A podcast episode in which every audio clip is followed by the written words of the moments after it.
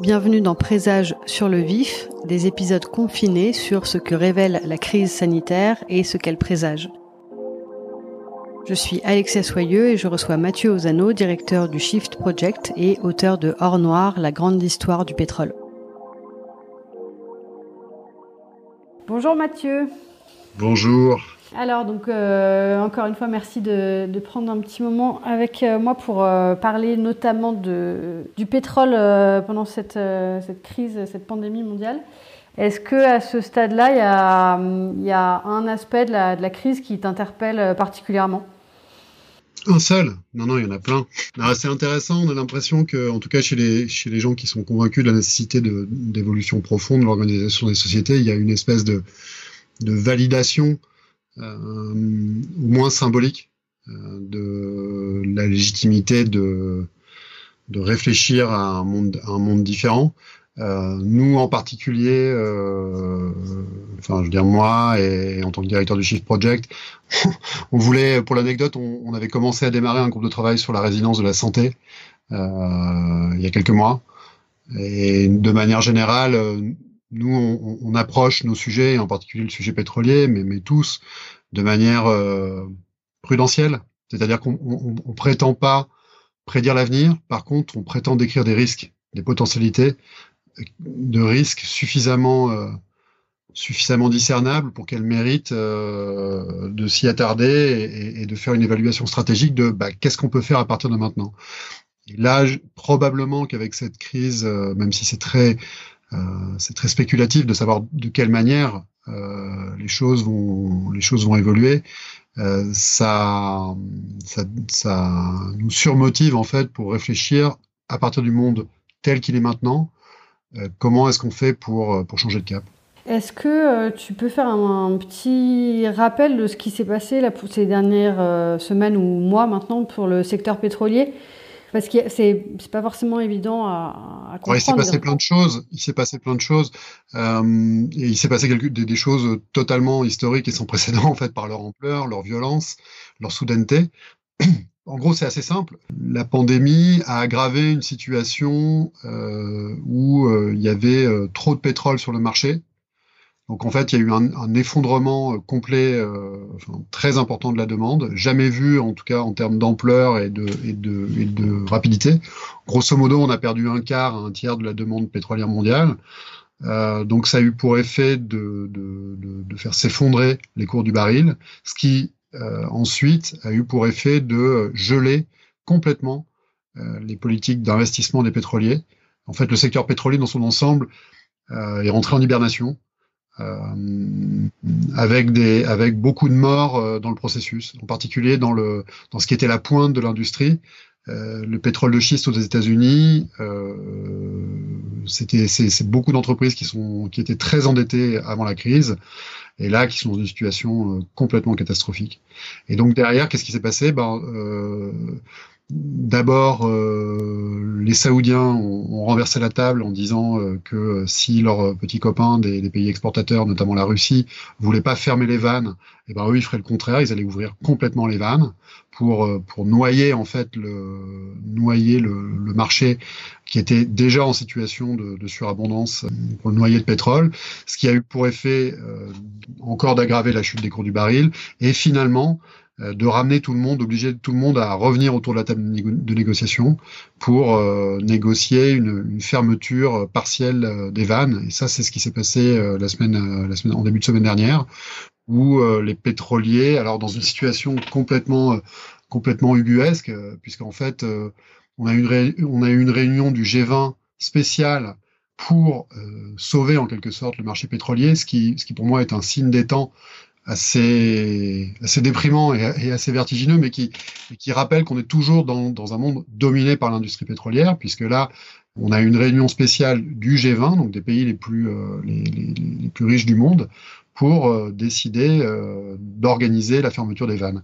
Donc c'est l'OPEP, plus, plus les pays associés à l'OPEP via la Russie, en gros l'ancien bloc soviétique, plus les États-Unis, qui sont concernés au premier chef par, cette, par cet effondrement des cours du baril, puisque c'est toute leur industrie pétrolière au Texas en particulier qui, euh, qui est en hémorragie, euh, qui vit une hémorragie de capitaux totale.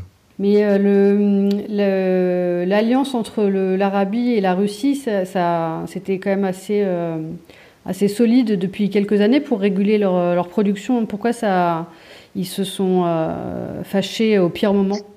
Je suis pas sûr qu'il se soit fâché, moi. Je ne suis pas sûr qu'on ait assisté à un match de boxe. Je suis pas certain que ce qu'on a vu, ça n'a pas été plutôt un match de catch, une fâcherie pour de faux. C'est-à-dire qu'en fait, les deux, Russie et Arabie Saoudite, avaient euh, intérêt. En fait, qu'est-ce qui se passe? C'est assez simple. Les deux, ils se font piquer les parts de marché par les, par les pétroliers américains depuis quelques années. Et en fait, ils ont dû faire un, faire un compromis en, limitant leur production de façon à ce que les cours du baril ne s'effondrent pas trop, donc ils n'en pâtissent pas trop eux, mais ce faisant, ils ont euh, laissé euh, le, le, shale oil, le, pétrole de schiste américain, prospérer, euh, parce que justement ils n'ont pas ils n'ont pas, ils ont dû trouver un compromis entre une fermeture des, des vannes leur permettant d'avoir des cours du baril suffisamment élevés et ce faisant permettre à permettre à l'industrie euh, pétrolière américaine de garder une certaine rentabilité. Donc là, euh, les, les, les, les, Russes ont commencé par dire qu'ils ne voulaient pas fermer les vannes. Là-dessus, euh, les, Saoudiens, euh, tout colère, ont dit bah, puisque c'est ça, on va les ouvrir, les ouvrir à fond. avec un effondrement du cours du baril, euh, dont on savait bien, je pense qu'on pouvait anticiper assez facilement que on resterait pas euh, éternellement dans une situation où toutes les vannes seraient, seraient ouvertes, qu'on est dans une situation de, de, je ne sais pas si on est dans une situation de panique complète ou si dans cette panique il n'y a pas eu aussi euh, des euh, des alliances de circonstances un peu cryptiques, comme on en voit très souvent euh, sur le, sur les, entre, les, entre les pays producteurs, pour s'associer sans vraiment le dire pour faire un sort à l'ennemi euh, commun qui était, le, qui était les pétroliers américains. Et concrètement, c'est facile de baisser la, production? Enfin, C'est rapide, facile C'est facile, c'est très facile de baisser de la production. La difficulté, c'est pour la redémarrer après. Euh, c'est-à-dire que fermer la production, ben, c'est simplement, euh, simplement fermer des puits. Donc le pétrole reste sous terre ou, reste dans les, stocks euh, lorsqu'il a déjà été puisé, mais pour l'essentiel reste sous terre. Le problème, c'est qu'on a beaucoup de puits pour lesquels il est très compliqué euh, de redémarrer euh, une, production au même niveau qu'auparavant. en particulier pour les champs anciens. qui demandent beaucoup de technologie, beaucoup de savoir-faire, et où le stop and go, le fait d'arrêter ou de reprendre la production est très mauvais. Euh, ça en fait ça a tendance à saper euh, les capacités de production parce qu'en fait il y a une certaine pression à garder dans les puits et lorsque le puits est vieux, euh, bah, c'est un peu comme euh, quelqu'un qui aurait qui aurait pratiqué le jogging toute sa jeunesse. Ben, passer la cinquantaine, si il s'arrête trois mois pour reprendre, c'est beaucoup plus difficile. Mais l'analogie est tout à fait valable pour un puits pétrolier. Donc typiquement, ça fait que les Russes en particulier n'ont pas très envie de euh, fermer brutalement leur production euh, parce que ils ont ils savent qu'ils auront des difficultés pour revenir euh, au niveau ex ante. Hmm. Et, et, du coup, pour le, le, pétrole de schiste, est-ce que cette crise montre que la fête est finie de ce côté-là? Ou enfin, qu'est-ce que tu en penses, toi? C'est compliqué, Alexia, parce que ça dépend la fête, de, de, quelle fête on parle.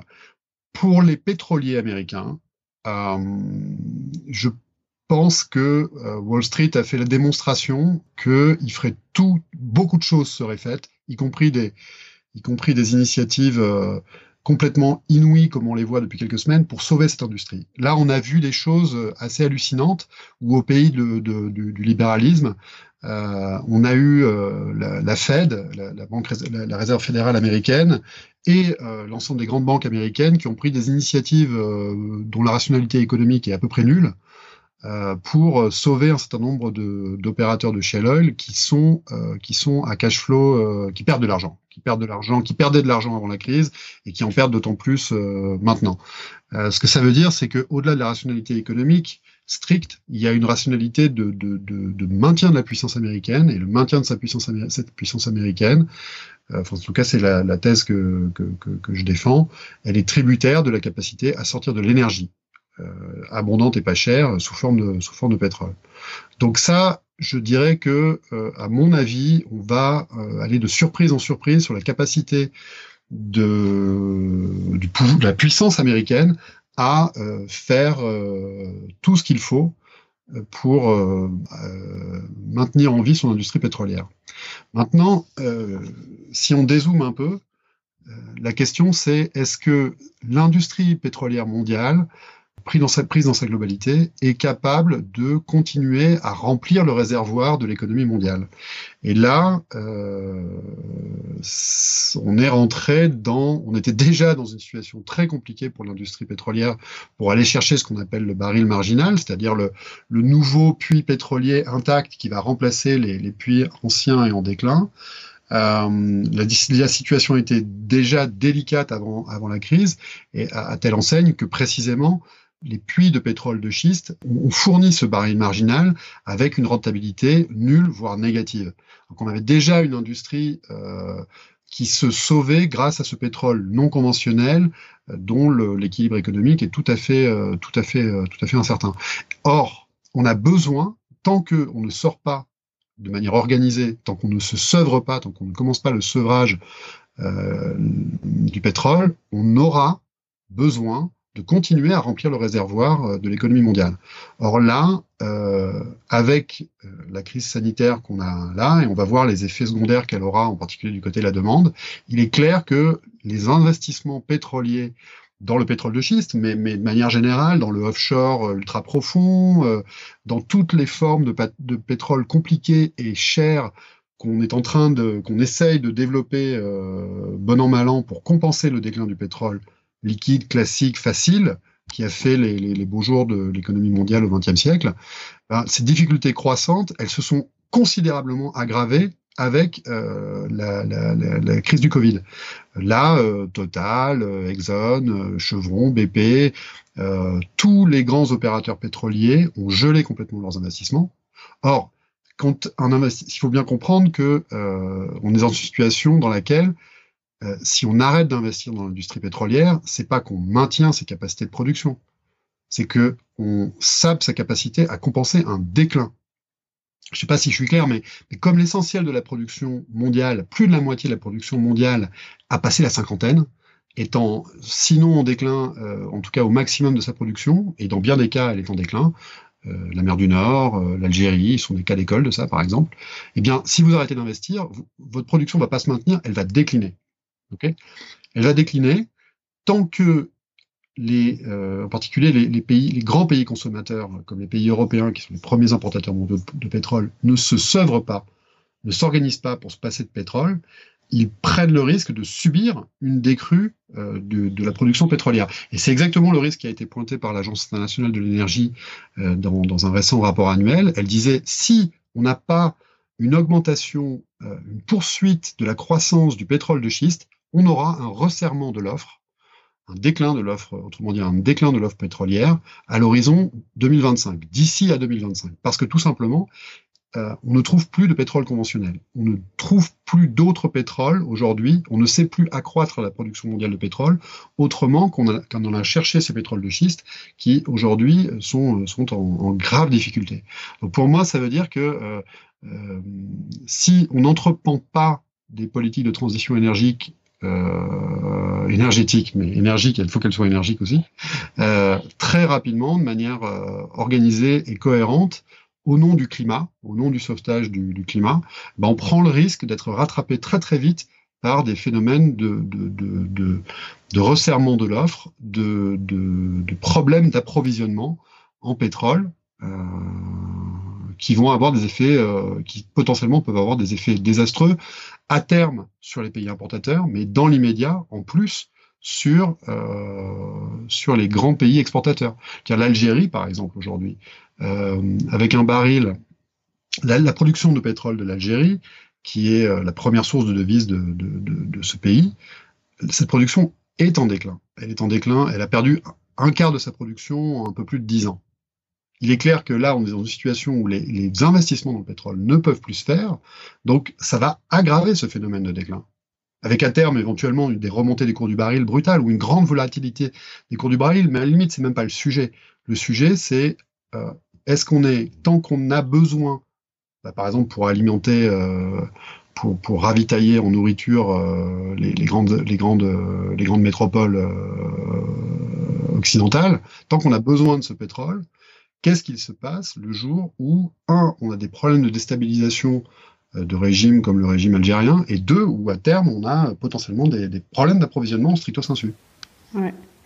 On a entendu pas mal de, gens dans les médias dire que le, cette, euh, cette la, baisse de, la consommation de pétrole qui entraîne une baisse des émissions de CO2 était euh, une bonne nouvelle, je me guillemets, pour le climat. Euh, mais on peut aussi euh, imaginer que du coup la chute des prix euh, va encore renforcer l'attractivité du, pétrole. Non, mais c'est les, gens qui disent ça sont des ânes. on, va avoir, alors, on a une évolution qui est conjoncturelle. Il faut s'attendre à ce que la, demande reprenne, même si elle reprend en dessous de ce qu'elle était au niveau pré-crise, parce que les gens n'ont pas envie de prendre l'avion, par exemple parce qu'ils craignent, ils craignent d'attraper le, virus, euh, on sera à des niveaux de consommation de pétrole et d'énergie fossile très, très, très, très au-dessus de ce qu'il faudrait être pour, de là où il faudrait être pour être dans les clous des politiques climatiques, d'une part. Et d'autre part, quand on est dans une situation où euh, on va avoir une récession mondiale d'une brutalité, d'une ampleur qu'on aura rarement vue dans l'histoire du capitalisme, en général, dans des situations comme ça, la plupart des nations font de très mauvais choix euh, dans tout un tas de domaines. Euh, on peut penser évidemment à des, à des choix éthiques, politiques, mais, mais si on reste sur euh, l'énergie, bah là, j'ai vu passer ce matin, euh, la Chine vient à, à, à, à, valider le lancement de la, de, de la construction de plus de centrales au charbon au cours du mois de mars de cette année à mesure qu'ils commençaient à lever les restrictions euh, dues, au, confinement. Ils en ont commissionné plus en un mois qu'ils en ont commissionné euh, au cours de toute l'année 2019.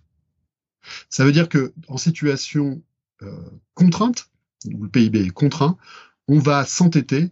le premier choix, le choix qui apparemment euh, logique mais, dément, consiste à euh, s'entêter à suivre la pente de plus faible résistance qui marchait jusqu'à présent. Pour la Chine, il n'est pas question à un moment comme ça de commencer à imaginer des grandes politiques structurelles euh, d'évolution de, la consommation euh, profonde, de sobriété, etc. Non, il s'agit de euh, maintenir coûte que coûte le business as usual. Et c'est ça le danger aujourd'hui. Pour les Chinois, comme, comme pour nous, tout autant que pour nous, Européens. Est-ce que on s'entête dans le business as usual, donc on continue à foncer vers l'iceberg, ou est-ce que on est un peu plus euh, lucide que ça? Mm. Mais euh, bah justement, c'était une autre question que j'avais. Comme, on voit euh, en Chine ou aux États-Unis que les, premières mesures de, relance ne rendent pas vraiment optimistes pour pour l'avenir d'un point de vue du climat notamment. Qu'est-ce qu'on peut espérer, sachant que on a vu aussi que en France l'amendement qui demandait des, contreparties euh, climatiques euh, pour les, aides des grandes entreprises de 20 milliards a été rejeté. Donc, enfin, voilà, comment, bah, comment imposer des, choses en fait? Ouais, moi, moi je suis conforté dans le diagnostic qu'on posait avant la crise. Je pense que le seul continent développé qui est capable d'un sursaut de lucidité, c'est celui qui est le plus vulnérable, c'est-à-dire c'est l'Europe. Nous, on n'a plus d'énergie on n'a pas de charbon et notre seule source, on va par les Allemands qui ont décidé de s'en sortir. J'espère qu'ils vont continuer. Ça va pas remettre ça en cause. Et on, a en, France, en Belgique, en Allemagne, on a quasiment en, en Grande-Bretagne, pardon, on a quasiment plus de charbon. Et euh, les seules ressources qu'on a en, pétrole, euh, soit on les importe, soit elles sont en déclin, soit les deux. Donc on est complètement, nous Européens, on est complètement de haut mur. Donc euh, je m'attends pas du tout à ce que l'Amérique de Trump ou la Chine de Xi Jinping fassent des choix euh, lucides et audacieux. Mon seul espoir, c'est que nous, Européens, et en particulier nous, Français, on soit capables euh, d'en faire. Et j'estime que on a encore moins le choix de s'entêter dans le business as usual que, que nos amis chinois ou américains, tout simplement parce que de l'énergie, carboné, nous, on n'en a plus, et on l'importe euh, de pays qui potentiellement demain en, en, auront, en auront moins, voire beaucoup moins, comme euh, l'Algérie dont j'ai parlé tout à l'heure, ou la Russie. Euh, la Russie de Poutine fournit un quart du carburant qu'on qu consomme dans l'Union européenne.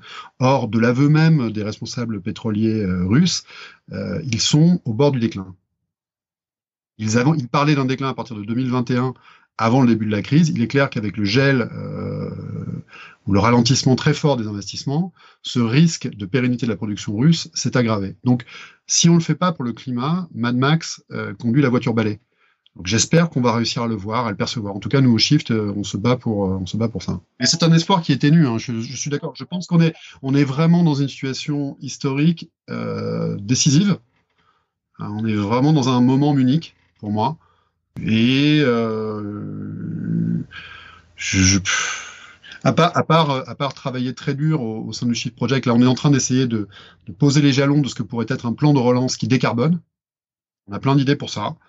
Euh, pas un plan de relance euh, de la croissance, parce que nous on y croit euh, guère euh, de la croissance du PIB, faute justement de faute justement de, ressources énergétiques, mais un plan de relance des activités saines salubre euh, de, de, de, notre société. Euh, un plan de résilience, en fait. Et ça, on travaille beaucoup dessus. Euh, J'espère que euh, on n'est pas les seuls, on n'est pas les seuls à travailler dans ce registre-là. Euh, j'espère que euh, le, le, la nébuleuse des gens qui croient que l'avenir se situe dans une dans une recherche d'une plus grande sobriété de nos systèmes sociaux, j'espère que on saura être on saura être convaincant. Mais il faut travailler. Il faut travailler. Il faut travailler, mais euh, il y a quand même un. Enfin, il y a quand même des, des rapports de force euh, qui nous échappent et enfin, je crains que euh, cette situation de crise soit l'occasion de mettre l'aspect climatique et environnemental au second plan devant, devant la relance et euh, les, les, menaces sur l'emploi, etc. Et, et, même en France, en fait. Enfin, j'ai pas, il y a, y a rien qui m'invite à l'optimisme. Je pense, je pense, Alexia, peut-être pas fondamental. L'espoir, c'est que ce que tu, le risque que tu décris, il est, il est tout à fait, il est tout à fait réel, évidemment. Hein, je, je... Mais je pense qu'il se situe plus dans un domaine. Il a plus trait à des, euh, à une complexité pratique de faire un shift, de faire une évolution, que dans euh, des, euh, des considérations euh, idéologiques du style bon ça va bien l'écologie à la, à, la, à la Sarkozy. Je crois que j'espère qu'on va vérifier que la société française en particulier et beaucoup de sociétés en Europe ont fait un chemin considérable pour considérer que l'écologie ne peut pas, n'est pas et ne peut pas être un sujet secondaire. Évidemment, nous, on en a la démonstration sous les yeux parce que nous sommes, déjà euh, nous sommes déjà des convaincus que euh, bah, on n'est pas grand-chose face aux aléas de la nature. Euh, cette crise sanitaire nous le, rappelle. Euh, si, ça, nous avait échappé.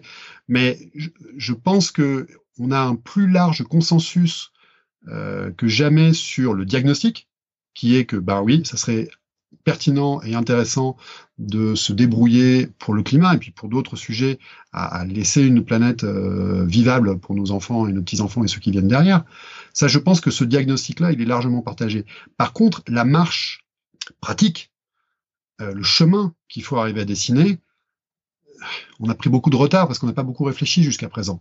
On s'est pas beaucoup, on, s'est beaucoup payé de mots. Euh, il y a eu beaucoup de, wishful thinking, comme on dit en anglais, sur ce sujet-là. Et malheureusement, on n'a pas beaucoup travaillé euh, sur ben, comment on fait concrètement pour s'y prendre. Et là, cette fois, je pense que euh, notre classe politique en particulier, qui a tout bord confondu pris des engagements oraux considérables, considérables. Si on peut prendre n'importe qui, peut-être à part Madame Le Pen, euh, on peut prendre n'importe qui au mot euh, aujourd'hui dans l'échiquier politique français. La question, pour moi, derrière, la vraie question, elle n'est pas euh, morale ou collective, c'est-à-dire elle n'est pas politique au sens traditionnel, elle est systémique et pratique. C'est une question pratique d'abord.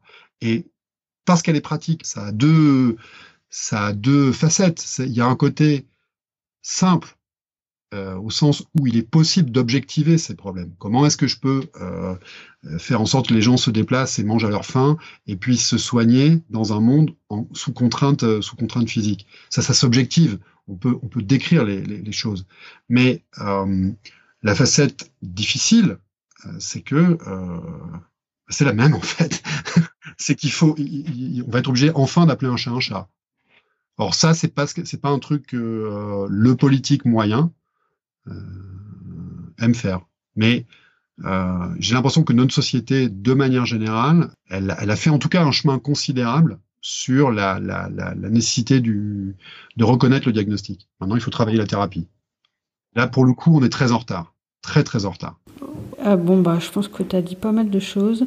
Est-ce que, euh, bah, justement, dans cette période qui est quand même assez unique et euh, anxiogène, tu as un, un conseil peut-être pour de, de, une chanson à écouter ou des choses à lire? Je sais que tu aimes bien la musique. Ouais, moi je, moi je, je danse. C'est euh, Descartes, justement, il faut être cartésien aujourd'hui.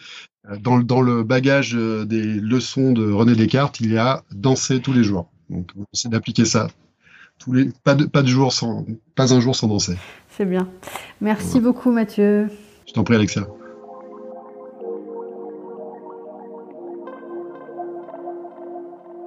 Merci beaucoup de votre écoute. N'hésitez pas à partager les épisodes et à mettre 5 étoiles sur votre application de podcast préférée. À très vite.